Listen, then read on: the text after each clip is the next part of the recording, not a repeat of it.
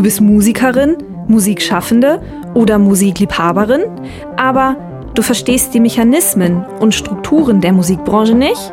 Oder in deinem Netzwerk fehlen dir gewisse Kontakte? Vielleicht sehnst du dich auch nach Unterstützung, Sichtbarkeit oder Mut für dich und dein Projekt? Weißt du was? Du bist hier genau richtig. Hi und herzlich willkommen zum Podcast von Raketerei. Ich bin Imke Machura, ich wohne in Hamburg und mein Herz schlägt für Musik. Ich habe meine Leidenschaft zum Beruf gemacht. Nicht als Musikerin, nein, dafür fehlt mir das Talent. Ich promote, ich bucke, ich manage ein Indie-Label. Ich bin Macherin. Ich bin eine von wenigen und ich frage mich schon lange warum. Deswegen habe ich mich auf die Suche gemacht und ich habe Antworten gefunden. In dieser Podcast-Serie porträtiere und interviewe ich Frauen, die die Musikbranche prägen und mitgestalten. Ich zeige, wo die Frauen, Ladies und Bitches der Musikbranche stecken. Und noch mehr. Ich beantworte euch durch diese Interviews zentrale Fragen zur Musikbranche, mache auf Vorbilder sowie Vielfalt aufmerksam, empowere und vernetze. Klingt gut, oder?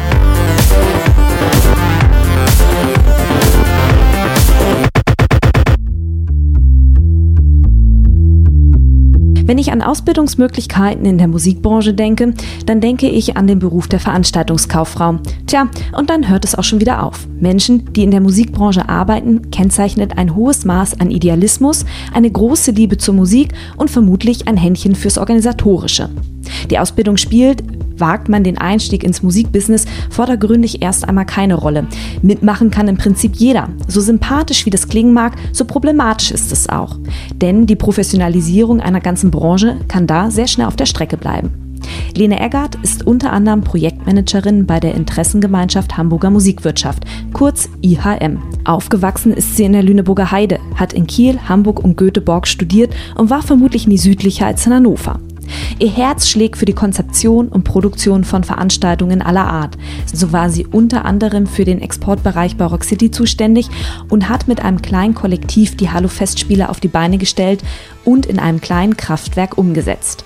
Ihr gegenüber sitzt Asate Hartmann, Bookerin durch und durch. Als rechte Hand von Carsten Jahnke ins Musikbusiness gestartet, führte sie ihr Weg aber irgendwann nach München. Hier bookte sie Touren für Maroon 5 oder Santana. Wie der Zufall es wollte, zog sie weiter nach Berlin. Zunächst als Eventmanagerin ist sie heute Senior Director Booking der Mercedes-Benz Arena in Berlin. Zwei Frauen, zwei Berufe und dazwischen die Music Business Summer School eine Weiterbildungsmöglichkeit auf die Beine gestellt durch die Interessengemeinschaft Hamburger Musikwirtschaft, kurz IHM. Hier ist Lene Eckert als Projektleiterin tätig und Asate Hartmann gibt als Dozentin und Boardmitglied ihren Wissensschatz weiter. Was die Music Business Summer School ausmacht und warum sie so dringend gebraucht wird, das werden die beiden mir nun erzählen. Hi, Asate Hartmann und Lene Eckert. Herzlichen Dank, dass ihr euch Zeit genommen habt. Hallo, schön, dass wir da sein dürfen. Zwei Gäste, ein Thema, so mehr oder weniger. Wir reden heute über den Bereich des Live-Entertainments und wir werden klären, was die Interessengemeinschaft Hamburger Musik, kurz IHM, damit zu tun hat. Lass uns mal mit der IHM starten und mit Lene. Lene, du hast die Water Week LA organisiert. Das wurde im Vorgespräch deutlich. Und du hast beim South by Southwest in Austin deine Finger im Spiel. Vielleicht sollten wir erstmal klären, was genau du machst, bevor wir anfangen, über deine Tätigkeit als Projektleiterin bei der IHM zu reden. Was ist denn die Water Week in LA? Die Water Week in LA haben wir dieses Jahr in einem größeren Rahmen veranstaltet, das erste Mal. Und zwar ist es im Großprojekt Übermut Project. Das war ein Projekt von Visit Berlin und Hamburg Marketing die auf uns zugekommen sind und wir entschieden haben, gemeinsam mit VivaCon Aqua ein Projekt in Los Angeles zu realisieren. Es ging primär eigentlich um einen kulturellen Austausch zwischen Künstlern aus Los Angeles, Berlin und Hamburg. Durch die unterschiedlichen Partner, zum einen VivaCon Aqua, zum anderen uns, war das natürlich recht interdisziplinär. Das heißt, wir haben den musikalischen Teil beigesteuert. VivaCon Aqua in erster Linie Arts, Performing Arts, viel Street Art in die Richtung.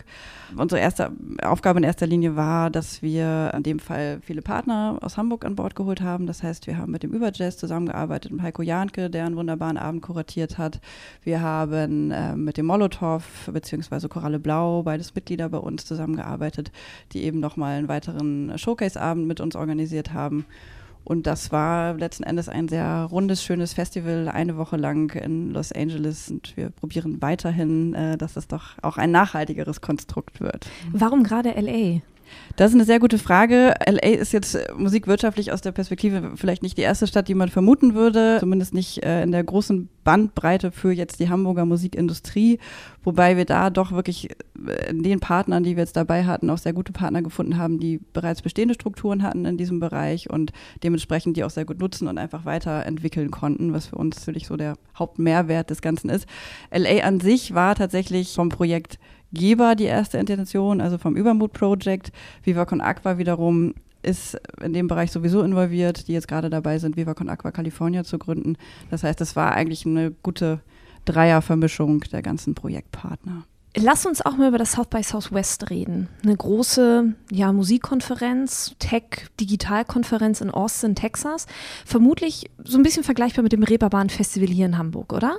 Genau, im, im Grundrahmen vergleichbar, von der Größe natürlich nochmal ein anderer Aufschlag, eben auch gerade im Medienbereich. Sehr großes Umfeld auf jeden Fall, was das umfasst. Die IRM ist da seit mehreren Jahren involviert. Zum einen hat die IRM mit dem Reeperbahn Festival zusammen den Hamburger Auftritt in den letzten Jahren dort entwickelt und auch präsentiert. Zum anderen ist die IRM aber auch im Projektmanagementbereich für das German House, also einem Gesamtauftritt der Hamburger unter anderem Musikverbände, aber eben auch aus der Wirtschaft. Und da bist du mit deinem Team oder da seid ihr denn im Team auch unterwegs? Genau, da sind wir dann in der Durchführung dabei. Im letzten Jahr war ich in der Vorplanung, da ich relativ äh, knapp davor erst bei der EM gestartet bin, noch nicht konkret involviert, sondern war dann in der Durchführung vor Ort und meine Kollegen haben vorab eben den Hauptkommunikationspart, also Branding plus Kommunikation vorbereitet und wir dann letztendlich vor Ort realisiert. Du hast es gerade schon erwähnt, IHM, also die Interessengemeinschaft Hamburger Musikwirtschaft. Was ist denn die IHM? Die IHM ist. Oder was macht die IHM vielleicht eher so? Ja, ja, genau. Das ist gerade schon gesagt. Interessengemeinschaft Hamburger Musikwirtschaft trifft es eigentlich schon auf den Punkt. Die IHM ist in erster Linie ein Lobbynetzwerk für die Hamburger Musikwirtschaft. Das heißt, die IHM schafft Strukturen und Rahmenbedingungen, bündelt eigentlich Bedarfe, vermittelt die an die Politik und spielt das Ganze eben jeweils wieder zurück. Also wirklich ein, ein großes äh, Schnittstellenthema in dem Moment. Das durch Projekte wie diejenigen, die ich gerade schon genannt habe, zum einen, zum anderen eben auch noch nochmal konkret vielleicht, haben wir in diesem Jahr das erste Mal eine, eine Delegationsreise nach Berlin organisiert mit Interessierten aus der Hamburger Musikwirtschaft, die eben auf Bundesebene Gespräche dann führen konnten. Wir haben versucht, vorher die Bedarfe so gut es geht zu bündeln, vor Ort zu kommunizieren und da jetzt einfach weiter nachhaltig Strukturen zu schaffen in dem Bereich. Das ist eben ein Punkt. Zum anderen involviert in das Reeperbahn-Festival bieten wir seit letztem Jahr die Möglichkeit im Hamburg-Haus, dass sich Partner sowohl aus Hamburg als auch deren wiederum ausländische Partner präsentieren können. Wir veranstalten seit mehreren Jahren den Soundcheck, ein politisches Frühstück zum Reeperbahn-Festival. Also es sind immer wieder so Anknüpfungspunkte eigentlich, um Bedarfe zu kommunizieren in der Stadt. Und das auf regionaler und lokaler Ebene, eben aber auch auf internationaler Ebene. Mhm. An wen genau richtet sich das Angebot? Also jetzt speziell jeder, der Interesse an Musik hat, ja nicht, oder? Nicht konkret, genau. Es richtet sich an alle eigentlich drei großen Teilbereiche der Musikwirtschaft, also sowohl Labels, Verlage, den Live-Bereich, auch Selbstständige natürlich. Also es ist jetzt nicht gekoppelt an eine Unternehmensgröße, aber es muss natürlich auch für die Person einfach einen Mehrwert bedeuten in dem Moment. Das heißt, sobald ein musikwirtschaftliches Interesse da ist, sind eigentlich, ist die Möglichkeit einer Mitgliedschaft da. Mhm. Seit wann gibt es die IRM jetzt? Die IRM gibt es seit 2004, das mhm. heißt schon seit einigen Jahren und wächst äh, tatsächlich in den letzten Jahren immens. Also wir haben unser Team aufgestockt. Ich bin dazu gekommen, noch ein weiterer Kollege. Und ihr sucht aktuell wieder, habe ich wir gesehen. Wir suchen aktuell wieder, genau. Also tatsächlich, natürlich sind viele Stellen auch projektabhängig oder projektbasiert, aber solange es das hergibt und es eben förderbedingt passt, geht es gerade weiter. Ich erwähnte bereits ja auch, dass du Projektleiterin bei der IHM bist und unter anderem für die Music Business Summer School zuständig. Was ist denn die Music Business Summer School? Die Music Business Summer School ist ein weit Weiterbildungsformat, das so in etwas abgewandelter Form schon seit 2013 existiert. Das Ganze hat angefangen in Kooperation mit dem DMV, und zwar das der Deutsche Musikverlegerverband im Jahre 2013. Es war so der Startschuss in Kooperation mit dem DMV ein, ein Format zu entwickeln, um eben im Verlagsbereich explizit eine Weiterbildung zu schaffen. Das Ganze hat sich sehr gut etabliert in den letzten Jahren, sodass im letzten Jahr auch der Live-Bereich dazu kam, der Live-Entertainment-Bereich und das Ganze eben wirklich unter dem Dach der Music Business Summer School weiter verfolgt wurde. Vorher war es eben der Publishing-Bereich. In diesem Jahr kommt sogar noch ein weiterer Bereich dazu, sodass wir alle drei großen Teilmärkte abdecken, nämlich der Recorded-Bereich, das heißt ähm, der Vertriebsbereich ist jetzt mit dabei wie habt ihr damals den Musikmarkt wahrgenommen, dass ihr euch überlegt habt, diese Angebote ins Leben zu rufen? Der Ausschlagpunkt war eigentlich ein Mangel an Professionalisierung. Also Natürlich gibt es sehr viele qualifizierte Leute im Musikbereich. Der Einstieg ist allerdings super schwierig für einige. Also man kennt es ja selber, es läuft viel über unbezahlte Praktika. Man versucht irgendwie als Quereinsteiger teilweise reinzukommen und vielen fehlt einfach nochmal so diese fachspezifische Aus- und Weiterbildung in dem Moment. Und das war eigentlich so der Anknüpfungspunkt, dass man sagt, okay, die Professionalisierung ist super wichtig in diesem Moment, gerade eben im digitalen Wandel, gerade auch um langjährige Mitarbeiter teilweise up-to-date zu halten, sodass eben dieses explizite Weiter Weiterbildungsformat immer wichtiger wurde und dann einfach deutlich wurde, dass so der Bedarf da ist, der DMV hat es kommuniziert, die anderen Verbände eben auch so. Und dann war einfach deutlich, dass, dass da was passieren muss. Und gerade eben auch zum einen generell in der Musikwirtschaft, aber wichtiges Thema natürlich auch die Weiterbildung von Frauen. Äh, Führungsebenen, wir wissen es ja selber, sind halt äh, nicht gerade hochkarätig besetzt mit äh, weiblichen Führungskräften, sondern größtenteils mit männlichen Führungskräften. Und das hat einfach wahnsinnig viel natürlich auch mit der Selbstsicherheit fundiert auf Wissen zu tun, das natürlich auch in irgendeiner Form vermittelt werden muss, um einfach Selbstbewusstsein zu geben in dem Moment, um dann wieder Role Models zu schaffen und das ganze Konstrukt so am Laufen zu halten. Weshalb, also ist auch zum einen ein persönliches Anliegen von mir ist, aber natürlich auch des Projekts, wieder explizit auch zu versuchen, Frauen anzusprechen. Also ihr wollt Frauen ansprechen, wer kann denn da noch teilnehmen? Jeder? Oder muss man Mitglied bei der IHM sein? Nee, es kann jeder teilnehmen tatsächlich. Bisher ist die Music Business Summer School eine deutschsprachige School, das heißt ein deutschsprachiges Angebot. Voraussetzung ist tatsächlich eine gewisse Vorerfahrung. Wir sagen explizit, es ist eine Weiterbildung. Das bedeutet, dass wir Pi mal Daumen sagen, eine zweijährige Berufserfahrung wäre eigentlich wünschenswert, damit eben das Level in den Seminaren auch entsprechend gleichwertig hoch ist und nicht einer hinterhängt oder sich der andere langweilt. Das ist natürlich ein wichtiger Punkt. Ansonsten wirklich Interessierte aller drei Teilbereiche sind willkommen, können sich bewerben, sei es Angestellte, sei es Freiberufler, sei es auch Studierende, die eben nebenbei Praxiserfahrung sammeln, in welchen Bereichen auch immer. Das ist tatsächlich möglich. Mitglieder der IAM oder der, der drei anderen Partnerverbände, also DMV, BDV und VOT, erhalten Rabatte. Es ist aber eben kein Muss, auch Mitglied zu sein. Mhm. Euch liegt ja sicherlich schon Feedback von bisherigen Teilnehmern vor, oder? Was für Feedbacks habt ihr da so bekommen? Also das Hauptfeedback ist natürlich jetzt von den Publishing, von den Publisher-Teilnehmern, da die eben diejenigen sind, wo wir jetzt schon mehrere Durchläufe hatten. Ein Hauptfeedback ist tatsächlich das Netzwerk, was wir eben neben der Wissensvermittlung versuchen, immer weiter voranzutreiben und immer mehr zu fördern. Das heißt, dass wir probieren, über Alumni-Veranstaltungen, über Rahmenprogramme eben diese Netzwerktätigkeiten nochmal zu fördern, Gespräche, Kontakte herzustellen, auch mit den Dozenten, was natürlich auch ein wichtiges Jobportal ist in dem Moment oder auch eben Vernetzung untereinander zu fördern, was bisher im Publishing-Bereich gut funktioniert hat. Zum Beispiel binden wir die Teilnehmer nochmal auf dem Reeperbahn-Festival ein. Die Summer School findet ja immer im Vorfeld des Reeperbahn-Festivals statt, sodass wir probieren dann eben da auch nochmal während des Festivals die, die Kontakte mitzunehmen. Und in diesem Jahr werden wir das einfach aufgrund der, der Größe und der, der Ausweitung der School auch nochmal intensivieren. Das heißt, dass wir nochmal selber ein Alumni-Meeting anbieten, dass wir, wir machen zum Beispiel zum Kickoff eine Barkassenfahrt. Also das heißt, es gibt so ein Rahmenprogramm, dass alle sich auf der Barkasse treffen und niemand weg kann, sondern wirklich alle miteinander reden müssen. So. Und äh, ich glaube, das ist sehr positiv. Mit ein bisschen Bier und ein bisschen Wein laufen die Gespräche dann ja meistens auch ganz gut. Und mhm. das sind eben so Feedbacks, die uns natürlich auch super helfen, wenn wir wissen, okay, da, da haben sich einfach jetzt Kontakte hergestellt und da passiert was. Oder eben das, das Wissen, was mitgenommen wurde, einfach auch angewendet werden kann. Mhm. Lass uns mal einen Blick in die Zukunft wagen. Wo möchtet ihr mit der Summer School hin? Wir wollen tatsächlich gerne auf die EU-Ebene gehen. Es wird immer weiter eigentlich der Ruf äh, lauter, dass es eine englischsprachige Summer School geben soll. Wir haben immer wieder Anfragen von englischsprachigen oder nicht deutschsprachigen Personen. Die Verbände haben es natürlich immer weiter kommuniziert, dass es halt schön wäre, würde es dieses Angebot eben auf EU-Ebene geben. Und natürlich macht es auch inhaltlich Sinn, da tatsächlich weiter über den Tellerrand zu schauen. Das heißt, in die Richtung wollen wir gerne weiter planen, auch immer konkreter planen, das über Finanzierungen hoffentlich zu sichern. Und das wäre tatsächlich ein Wunsch, den wir sehr stark verfolgen. Zum anderen natürlich auch weiterhin mit der lokalen Summer School, also mit der deutschsprachigen weiter zu verfahren. Das sind natürlich teils nochmal andere Inhalte, die vermittelt werden. Cool, das klingt richtig gut. ich habe hier zwei wunderbare Frauen sitzen. Neben Lene Eckert sitzt auch noch Eisata. Was du mit der Summer School zu tun hast, da kommen wir auch gleich noch zu. Mhm. Du bist Senior Director für das Event Booking der Mercedes-Benz Arena in Berlin. Du bist über Carsten Janke zum Booking gekommen, richtig? Richtig, ja. Lass uns mal darüber reden, wie du damals den Booker-Alltag erlebt hast oder was damals den Alltag eines Bookers geprägt hat.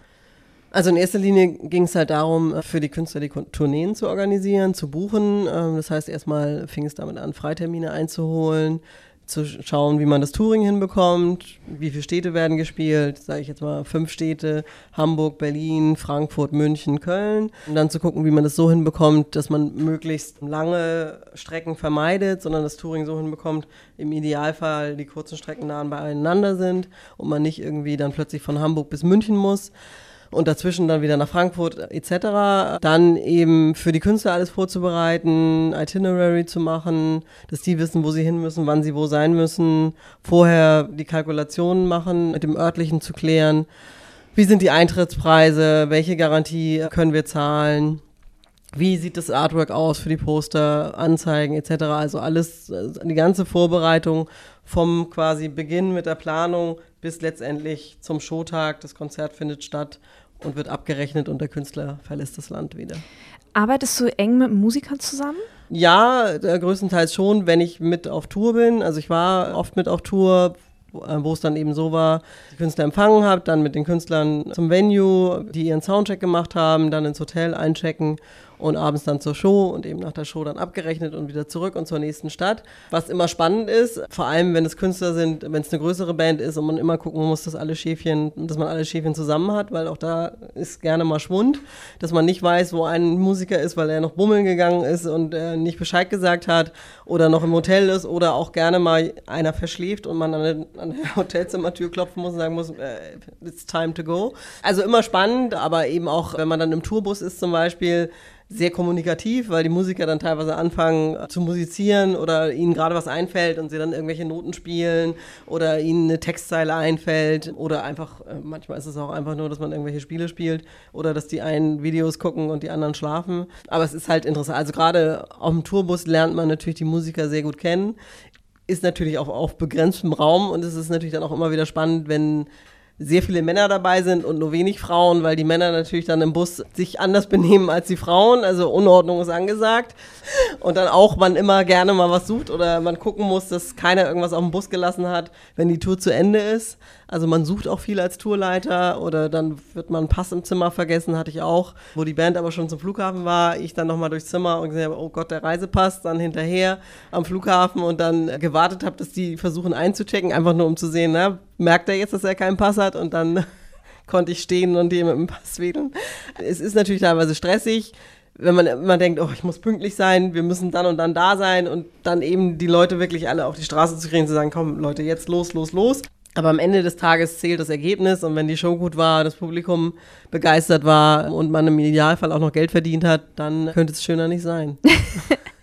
Du warst ja damals bei Carsten Jahnke für Jazz-Acts wie Nils Landgren auch zuständig. Richtig. Die Skandinavier waren immer sehr spannend, weil die Skandinavier sehr viel abkönnen, sind, äh, muss ich sagen, sehr diszipliniert dabei, aber es ist unfassbar lustig. Also ja, die, die haben halt einfach Spaß an dem, was sie machen. Heute bist du ja für das Booking im Prinzip für eine große Halle, für die Mercedes-Benz Arena in Berlin zuständig Richtig. oder verantwortlich. Worin unterscheidet sich deine Arbeit damals bei Janke zu heute zu der Mercedes-Benz Arena? Also es gibt muss man ehrlich sagen, auch viele Überschneidungen, weil wir teilweise auch in der Arena Eigenveranstaltungen machen. Das heißt, es ist dann im Prinzip so, wie es früher war, dass man zwar keine Tour bucht, aber man sich für eine Show quasi vorbereitet, Kalkulationen macht, überlegt, welche Garantie man zahlen kann, Kosten kalkuliert, auch das Artwork konstruiert, all dieses macht, eben aber nur für die eine Show und für das eine Venue. Kommt aber selten vor, wir machen wir nicht so oft, weil wir meistens natürlich Mietgeschäft haben. Da ist es dann aber so, Kalkulationen gibt es immer noch. Ich mache dann halt die Kalkulationen für die, für die örtlichen, dass die wissen, was an Mietkosten auf sie zukommt, dass die kalkulieren können. Und ähm, das Gute ist eigentlich, dass ich weiß, was die anderen brauchen. Also weil ich es halt selber mal gemacht habe. Das hilft äh, ungemein, wenn man sozusagen die Sprache der Promoter spricht. Ich kannte natürlich äh, auch, also die meisten, die bei uns kommen, die kenne ich halt aus früheren Zeiten, was auch hilft, weil das Miteinander einfach gut ist. Man sich lange kennt und weiß, wie der andere tickt. Das hilft immer. Es ist natürlich anders, weil es ist manchmal so, eine, gut, man weiß, der Künstler ist heute da und morgen ist er weg. Also man ist nicht mehr dann dran an dem Thema. Dadurch ist aber auch eine große Vielfalt halt gegeben, weil wir jeden Tag jemand anders da haben. Also man muss sich auf viele neue Dinge einstellen.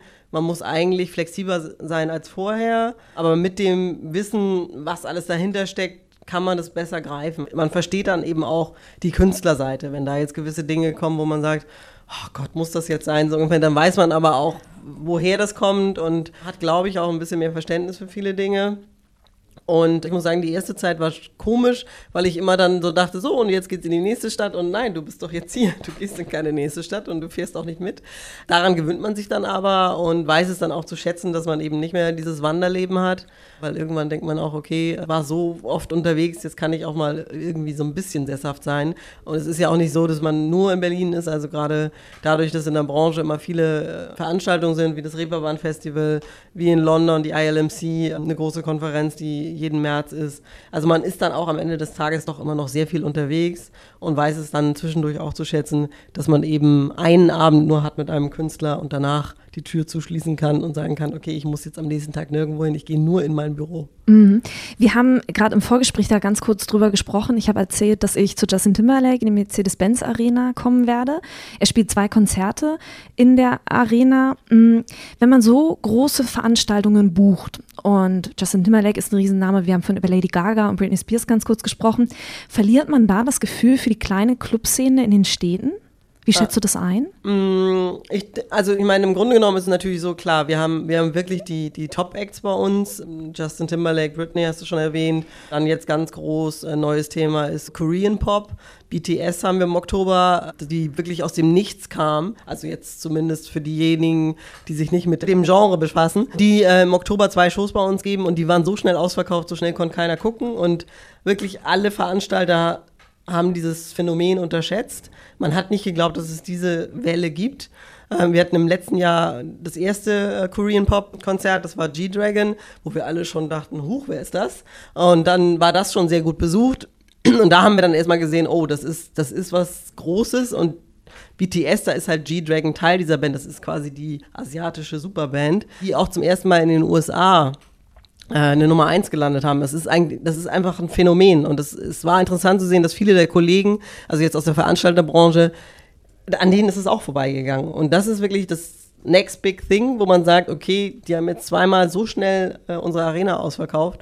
Wahrscheinlich gehen sie das nächste Mal ins Stadion und alle denken sich, wie geht das denn?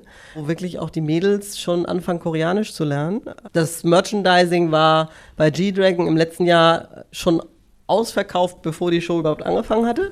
Äh, es ist unfassbar. Die haben dann alle so kleine Lotusblümchen in der Hand, Leuchtmittel und man kann es sich nicht vorstellen. Wir wurden überrannt. Also Social Media war bei uns noch nie so schlimm wie zu diesen Themen. Es war einfach unfassbar und äh, die wollen am liebsten vor der Arena campen, wenn es losgeht und es ist wirklich, es ist ein Phänomen und man muss es sich eigentlich angucken, glaube ich, um es zu verstehen. Es ist ja kaum greifbar, aber es ist wirklich groß und da merkt man, ja, äh, man darf am Ende des Tages nicht vergessen, der Großteil der Weltbevölkerung sind halt Asiaten. Und das darf man nicht unterschätzen. Und das ist jetzt deren Superband und die Superband, aber die auch jetzt sozusagen den europäischen und den US-Markt erobern. Ja, was Größeres soll es dann geben? Also ich meine, es ist wirklich unfassbar und ich finde es ungemein spannend. Ja, aber trotzdem ist es am Ende des Tages so, gerade wir in Berlin bauen ja jetzt gerade unseren neuen Entertainment District und werden im, im Oktober auch ein kleines Venue eröffnen, das flexibel ist und das quasi von 900 bis 4300 Gästen alles beherbergen kann, damit wir eben nah dranbleiben an der Clubszene, weil natürlich auch für uns interessant ist, was passiert auf dieser Clubszene, denn wer sind die nächsten Big Stars von morgen, weil irgendwann gibt es Justin nicht mehr, irgendwann gibt es Britney nicht mehr, U2 werden sich auch irgendwann verabschieden, also die ganz großen Namen werden ja weniger, also es ist, die werden einfach weniger, weil es ist halt so gegeben, die werden älter und die Acts touren dann vielleicht irgendwann nicht mehr, weil sie dann einfach zu alt sind, wobei die Rolling Stones sind auch noch immer unterwegs, aber irgendwann ist ja auch mal ein Ende und es muss ja nachkommen, also es muss ja irgendwie weitergehen. Darum denke ich, dass die Clubszene, die zu beobachten, sehr wichtig ist und deshalb sind wir wirklich froh, dass wir dieses Gelände haben und dass wir eben dieses kleine Venue jetzt bekommen, um einfach nah dran zu bleiben, um auch im Idealfall dort Bands aufzubauen, die dann danach in der Arena, die benachbart ist, dann spielen können oder dass wir teilweise Acts haben, die schon so gut verkaufen, dass man quasi umziehen kann so äh, die Arena verfügbar ist, weil wir sind sehr gut gebucht und es wird nicht immer passen, dass man gerade ausgerechnet an dem Tag auch einen freien Termin hat und sagen kann, Mensch, Verti Music Hall ist jetzt ausverkauft, können wir umziehen. Dann werden Glücksmomente sein, aber die wird es geben oder teilweise wird es Veranstalter geben, die beide Venues blocken werden und einfach versuchen werden, komm, lass uns gucken, wie der Vorverkauf beginnt und wir schauen einfach mal und vielleicht können wir ja sogar dann schon gleich den Sprung schaffen. Und gerade auch in Berlin ist es denke ich, wichtig, gerade in der Ecke, wo wir sind, wir sind ja in Friedrichshain, wo auch sowieso drumherum sehr viele kleine Clubs sind, dass man eben wachsen kann. Also da sind dann 1800er, da ist äh, Lido, äh, Musik und Frieden ist direkt bei uns um die Ecke. Also wir haben sehr, sehr viele Clubs in der Nachbarschaft und ich glaube, die, die beäugen das auch alles, aber es wird halt auch für die jetzt noch mehr Footfall sein, denke ich, weil einfach durch diesen Entertainment District und der Mauer quasi vor der Tür, da ist, wir haben ja die Eastside Gallery direkt vor der Tür, es ist also wirklich ein Anziehungspunkt für alle Touristen, die nach Berlin kommen, wird es so sein, dass da einfach auch noch mehr Gäste kommen. Und diese Gäste werden nicht nur bei uns sein, die werden sich im ganzen Viertel umschauen und die werden auch auf die Clubszene treffen. Und ich glaube, das belebt dann so einen ganzen Stadtteil und hilft, denke ich, auch den Künstlern, weil sie einfach auch mehr Möglichkeiten haben. Es gibt dann nicht nur den einen Club, den sie bespielen können, sie haben dann auch das neueste, moderne, sie bespielen können, wo sie was machen können und einfach, sie können sich weiterentwickeln. Und ich glaube, das ist ganz wichtig, dass diese Weiterentwicklung einfach da ist und geboten ist. Mhm. Lass uns mal die Verbindung zu IHM herstellen und vor allem zu Music Business Summer School. Welche Rolle spielst du bei der Summer School? Also ich habe das Glück, dass ich mit im Board der Live Entertainment Summer School bin. Wir sind eine Gruppe von sonst nur Männer. Ich bin die einzige Frau. Deshalb finde ich sehr schön, dass ich dabei sein darf, sozusagen die Frauen so ein bisschen vertreten kann und da meine Stimme mit reinbringen kann und die Herren dann auch manchmal vielleicht in die richtige Richtung biegen kann. Wobei sie natürlich nie zugeben würden, dass ich das tue. Wir verstehen uns sehr gut im Board und kennen uns auch alle schon lang. Es ist dann einfach auch ganz schön, dass man immer nochmal einen anderen Touch oder eine andere Richtung mal hat und dann sagen kann, Mensch, können wir nicht nochmal in die Richtung oder wie seht ihr das? Oder manchmal einfach auch, weiß ich, Lene wartet aufs Feedback und dann denke ich, ja, jetzt schreibe ich nochmal, weil die Herren schreiben irgendwie nicht und reagieren nicht, weil die in ihrem Business quasi gerade eingebunden sind, aber es sind wir alle und es ist ja wichtig, was wir machen und das ist dann, glaube ich, immer noch ganz schön, dass man sagen kann, okay, man ist Teil des Ganzen und einfach auch die Förderung, weil quasi zu der Zeit, als ich angefangen habe, war man halt Quereinsteiger oder gar nichts. Also es gab halt Veranstaltungskaufmann war dann das neue Ding, aber es ist halt auch immer noch nicht so, dass die Leute so ausgebildet sind, dass sie wirklich die Praxisnähe haben, muss man sagen. Und ich glaube, dass dies hier einfach ein schönes Ding ist, dass man sagt, okay, man ist jetzt zwei Jahre dabei, aber man hat noch so viele offene Fragen, aber es ist eigentlich nie die Zeit, dass jemand einem diese Fragen beantwortet und dass man einfach dieses Tool schafft, wo Profis quasi aus ihren Bereichen erzählen und Anstöße geben, unterstützen und Fragen können gestellt werden. Und ich fand es im letzten Jahr war ja nun das erste Mal, fand ich sehr schön auch zu sehen, wie die Teilnehmer sich über diese ganze Woche entwickelt haben. Vom ersten noch sehr zögerlich und zurückhaltend bis nachher sehr aktiv und haben Fragen gestellt, haben sich eingebracht. Und ich denke auch, dass es für die Teilnehmer eine gute Sache war. Ich habe danach auch auf dem Reeperbahn-Festival noch Teilnehmer gesehen, die halt einfach gesagt haben, sie fanden es sehr gut. Eine Teilnehmerin ist auch, arbeitet in Berlin bei einem Veranstalter und die habe ich jetzt neulich gerade wieder getroffen. Also denen hat es doch auch was gebracht. Das heißt, deine Aufgabe als Boardmember ist was? Bist du dann Dozent oder was machst du? Also wir sind alle auch mal Dozenten. Ich habe den Themenbereich Kalkulation mit einem Kollegen, und ja, wir haben im letzten Jahr quasi so eine Veranstaltungskalkulation vorgestellt, äh, was gibt es, wie, welche Deals gibt es. Dann hatten wir eine Aufgabe gestellt äh, an die Teilnehmer, dass sie so mal durchkalkulieren, ein kleines Festival, wie kann man die Preise gestalten, welche Kosten fallen an, wie kann man die Abrechnung gestalten.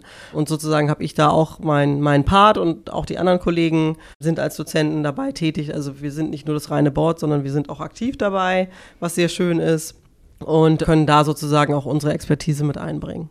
Ich würde noch mal kurz ein bisschen was zur Rolle des Boards ergänzen, denn IC unter anderem spielen ja eine ziemlich wesentliche Rolle auf jeden Fall in der Programmgestaltung. Und zwar haben wir für jede School, also für die Live Entertainment, für die Recorded und für den Publishing-Bereich ein Board, das eigentlich das Programm kuratiert in Kooperation mit uns. Und es ist wirklich ein äh, sehr wichtiges Medium, eine sehr wichtige Schnittstelle, die wir da haben, weil wir einfach sehr stark von Know-how einmal bei der Themenfindung profitieren der Boardmitglieder, die wirklich sehr am Puls der Zeit sind, äh, sehr informiert sind, wie IC sehr viel unterwegs sind, darüber einfach auch wahnsinnig viele Kontakte knüpfen und auch einen sehr einfachen, schnellen Zugang zu den Dozenten haben und auch eben in der Themendefinition gegenüber der, den Dozenten.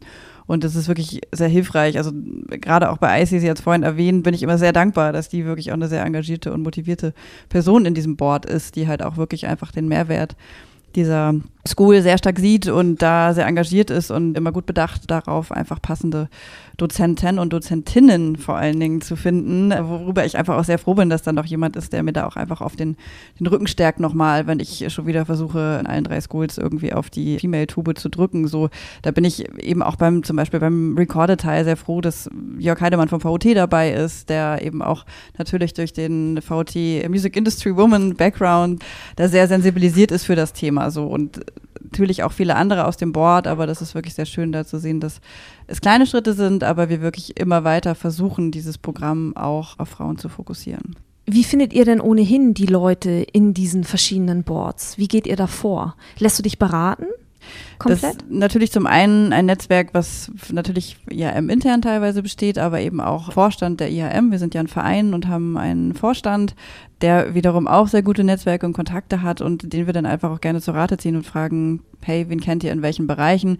Das Live-Board wurde ja letztes Jahr zusammengestellt, das Recorded Board in diesem Jahr und das Publishing Board besteht einfach seit 2013 so, wie es ist, weil sich das einfach sehr gut bewährt hat und da einfach alle Teilbereiche ganz gut abgebildet sind. Also wir profitieren einfach wirklich stark von Netzwerken, von Kontakten, um dann darüber wieder zu kommen. Oder es bestehen dann teilweise ein, zwei Boardmitglieder, die sagen, hey, für den Bereich hätte ich gern die Person noch dabei, weil wir müssen den Promo-Bereich vielleicht abdecken oder genau den Veranstalterbereich, dann das ist nochmal eine ganz andere Schnittstelle dann. Mhm. Mit der Live Entertainment Summer School, mal so perspektivisch, welche Probleme oder Herausforderungen möchtet ihr mit dem Angebot lösen, auch gerade mit dem Inhalt, den du da gibst? Also Weil Festivals gibt es ja wie, wie, Sand am Meer. Wir haben ja jetzt gerade über Festivals gesprochen, da ist ja der Markt nahezu gesättigt, würde ich jetzt vom Fast Gefühl übersättigt, würde ja, ich sagen. Sind ja auch schon die ersten Festivals, die jetzt äh, ihre Arbeit einstellen müssen, leider, aber weil es auch einfach zu viele geworden sind. Mhm. Man hatte ja das Gefühl, dass irgendwann jeder gedacht hat, oh, ich mache jetzt ein Festival. Äh, und genauso ist es passiert. Und wie es bei einem Überangebot leider ist, irgendwann stehen nur noch die Großen da oder die, die fest etabliert sind und, und die kleineren äh, fallen hinten über, äh, was schade ist. Und ich glaube, es ist halt einfach auch wichtig, was jetzt eben geleistet wird mit der Summer School, dass man äh, auch die Gefahren aufzeigt, dass die Kollegen, die sich in den Festivals auskennen, quasi die Probleme auch schildern, dass sie sagen, was es für Tücken gibt, dass man einfach sich genau überlegen muss, was man macht, wo man es macht, wie man es macht. Ich glaube, dass das teilweise den, den Kollegen dort auch hilft, dass die einfach äh, merken, der Weg ist schwer und steinig und es ist auch nicht immer am Ende mit Erfolg gekrönt, das Ganze. Also es kann halt passieren, dass man eine tolle Idee hat, aber am Ende des Tages damit leider baden geht. Und ich denke, es ist auch so ein Stück weit, dass man eben helfen will, das zu verhindern. Also dass man, man will ja, dass die Kleinen überleben und nicht, dass die Kleinen alle absterben und es am Ende des Tages nur noch die großen Player gibt. Darum äh, finde ich es wichtig, was die IHM da gemacht hat und aufgezogen hat und auch finde ich es sehr wichtig, dass es international, äh, dass der internationale Weg gesucht wird.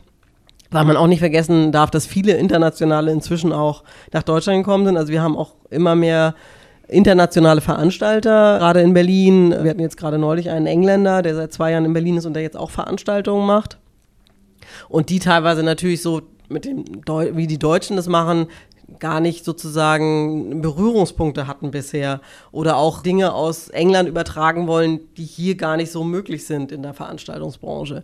Ich meine, großes Thema, ich meine, gut, jetzt ist es äh, schon besser, aber Datenschutz war ja immer ein Thema. Also die Amis konnten immer alles machen und dann gucken sie uns an und wir sind ja ein amerikanisches Unternehmen, das hinter uns steht, wo immer diese Debatte war, ja, wieso geht das nicht? Was kann man, wieso kann man die Kundendaten jetzt nicht für das und das nutzen? Was natürlich jetzt besser geworden ist, und auch die Leute haben inzwischen verstanden, man muss damit sorgfältig umgehen. Und ich meine, man sieht ja jetzt auch an der großen Facebook-Kampagne, dass sie es auch gemerkt haben und sehr, sehr viel Geld jetzt darin äh, reinstecken, ihr Image äh, aufzupolieren. Und ich denke, das ist auch eben dieses, dass man hilft, der Branche gesund zu bleiben. Und dass eben diese Nachwuchsförderung ganz wichtig ist und auch, dass die Leute wissen, da ist jemand, da ist eine Anlaufstelle und auch quasi die Teilnehmer, die ja jetzt äh, aus dem letzten Jahr dabei waren, haben ja im Prinzip, wie Lene gerade sagte, jetzt noch die Möglichkeit, sich zu treffen, sich auszutauschen. Und vielleicht, wir hatten auch überlegt, ob man dann vielleicht nochmal die nächste Stufe danach irgendwann ein, einbringt, dass die sozusagen die ersten auch nochmal noch, ne, noch eine Stufe höher dann bekommen an Förderung und Input. Das ist, jetzt sind es ja noch die Anfänge, jetzt ist es ist das erste Jahr rum, jetzt sind wir im zweiten Jahr. Schön ist, dass es mehr Teilnehmer dieses Jahr gibt als letztes Jahr. Und das zeigt ja auch den Bedarf. Also es zeigt wirklich, dass die Leute es wollen, sie brauchen den Input und sie suchen ihn. Und äh, darum denke ich, es, es hätte nicht besser sein können, dass man das jetzt in den Markt gebracht hat. Absolut. Ich möchte auch mal mit dir einen Blick in die Zukunft wagen. Der CD-Verkauf wurde durch Streaming ersetzt. Die Einnahmequellen sind in den Live-Bereich abgewandert. Wo geht diese Entwicklung oder wo kann diese Entwicklung noch weiter hingehen? Was denkst du? Denke, die, die CD ist quasi nicht mehr existent im Grunde genommen. Ich kenne kaum noch jemanden, der sich eine CD kauft. Das ist, ja, die Booklets schön, aber auch das lässt nach. Gut, es gibt immer noch Sammler, aber eigentlich hat ja jeder dieser Spotify, was auch immer, da kannst du hören, was du willst dir bunt ein Programm zusammenmischen und man muss ja auch ehrlich sein, nicht auf jeder CD sind jetzt noch Top-Songs. Es sind teilweise zwei Hits drauf und der Rest ist so, naja, kann man mal anhören, aber muss ich jetzt nicht unbedingt die CD zu Hause haben. Und das Live-Erlebnis, glaube ich, ist immer noch das Wichtigste, was du haben kannst, weil dieses Erlebnis kannst du nicht ersetzen. Obwohl, es war jetzt interessant, dass in London wurde so ein bisschen darüber gesprochen, ob nicht inzwischen dann irgendwann dieses System kommt, du setzt nur noch eine Brille auf und hast dann das Live-Erlebnis. Du bist gar nicht mehr da, VR, und das ist dann dein Konzert. Du sitzt auf dem Sofa und hast das Konzerterlebnis. Und wir waren da sehr zwiegespalten, weil wir gesagt haben, ja klar, einerseits äh, ist es kostengünstiger, weil äh, wahrscheinlich zahlst du weniger dafür, als wenn du jetzt zehn Tickets dir im Jahr kaufst für irgendwelche Top-Acts. Aber im Grunde genommen, du bist ja allein, also du genießt es allein. Und ich glaube, dass eigentlich das Kon Konzerterlebnis das ist, dass du es nicht allein genießt, sondern dass da andere sind, die so ticken wie du, die die Musik toll finden, die du gut findest und dass du einfach mit jemandem sprechen kannst und nicht einfach nur eine Brille aufhast, und die Band siehst und das Gefühl hast, du bist dabei, aber eigentlich bist du nicht dabei. Also ich finde es spannend und weiß nicht, ob es so weit kommen wird, ob die Technik dann irgendwann doch so ist und wir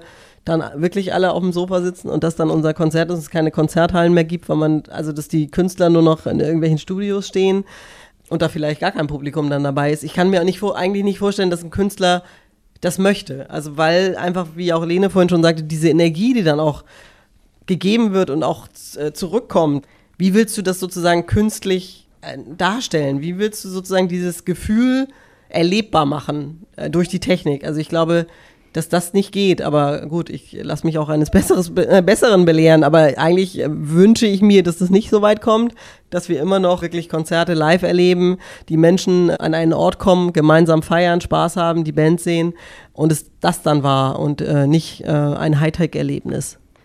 Ich habe mich gerade gefragt, ob diese Entwicklung nicht vor allem zum Nachteil von Indie-Musikern geht, weil das ja alles Privilegien von denen sind, die, die großen, auf den großen Bühnen stehen, oder? Richtig. Also ich glaube, dass es schon ein Problem ist, dass es jetzt sehr viele große Player gibt, die sehr viele Künstler unter einem Dach haben, wo nicht nur große, aber auch kleine sind, aber wo es dann so ist, dass natürlich die Großen das Geld bringen. Da muss man sich nichts vormachen. Eine Stadiontour bringt mehr in die Kassen als eine Clubtour. Und dass es dann natürlich auch so ist, dass dieses Individuelle, dass der Künstler wirklich noch betreut wird, so ein bisschen verloren geht, weil es ist am Ende des Tages ein Geschäft und alle müssen Geld machen in äh, irgendeiner Art und Weise und natürlich kosten die großen Touren auch viel Geld und du musst es irgendwie wieder einspielen und du verlierst vielleicht am Ende des Tages auch dann den Fokus auf das Kleinere, wobei es eigentlich wichtig ist, dass du gerade die Kleinen mitnimmst um eben, wie ich sagte, die Zukunft nicht aus den Augen zu verlieren, weil auch, äh, wie gesagt, auch Madonna kann irgendwann mal sagen, ich gehe nie wieder auf Tour. Die nächste Cash-Cow muss halt auch gefunden werden. Ich denke, dass vielleicht irgendwann sich das nochmal aufsplittet oder dass auch die Großen sagen, naja, wir müssen jetzt eigentlich noch, noch eine Agentur machen für die, wo wir die kleineren abholen, wo die ihr rundum sorglos Paket haben, wo die das Gefühl haben, man kümmert sich um sie, man baut sie auf, man versucht sie den nächsten Step weiterzubringen. Denn wenn die alle in einem riesigen Konglomerat hängen, dann, ja, dann wissen wir selber, dass man irgendwann gar nicht die Möglichkeit hat, jeden individuell zu betreuen. Das ist dann einfach nur noch, man ist dann doch irgendwann eine Nummer und dann, wenn du dann nicht den einen großen Hit hast, dann vergessen die vielleicht auch, dass es dich gibt. Und dass das eigentlich wichtig wäre, dass äh, man versucht, die kleinen Agenturen auf jeden Fall am Leben zu erhalten, damit eben diese Bands auch eine Chance irgendwo bekommen und nicht irgendwo dann bei den Big Playern untergehen. Das waren Aysata Hartmann, Senior Director Event Booking Mercedes-Benz Arena Berlin und Lene Eckert, die unter anderem Projektmanagerin bei der IHM, also der Interessengemeinschaft Hamburger Musikwirtschaft ist. Herzlichen Dank, dass ihr euch Zeit genommen habt. Vielen Dank für das Interview. Vielen Dank auch. Das waren Lene Eckert, unter anderem Projektmanagerin bei der Interessengemeinschaft Hamburger Musikwirtschaft, kurz IHM, und Aysata Hartmann, Senior Director Booking der Mercedes-Benz Arena in Berlin. Hat euch die Podcast-Folge gefallen? Dann bewertet meinen Podcast gerne auf iTunes. Bist du Musikerin und fühlst dich entweder erdrückt von den Anforderungen der Musikbranche oder du möchtest mit deiner Musik Geld verdienen und weißt nicht, wo du ansetzen sollst? Dann sprich mich gerne an. Unter www.raketerei.com findest du meine E-Mail-Adresse sowie weitere tolle Podcast-Folgen und Blogartikel. Die nächste Folge erscheint am 17. September. In diesem Sinne bleibt mir gewogen und bis zum nächsten Mal, eure Imke.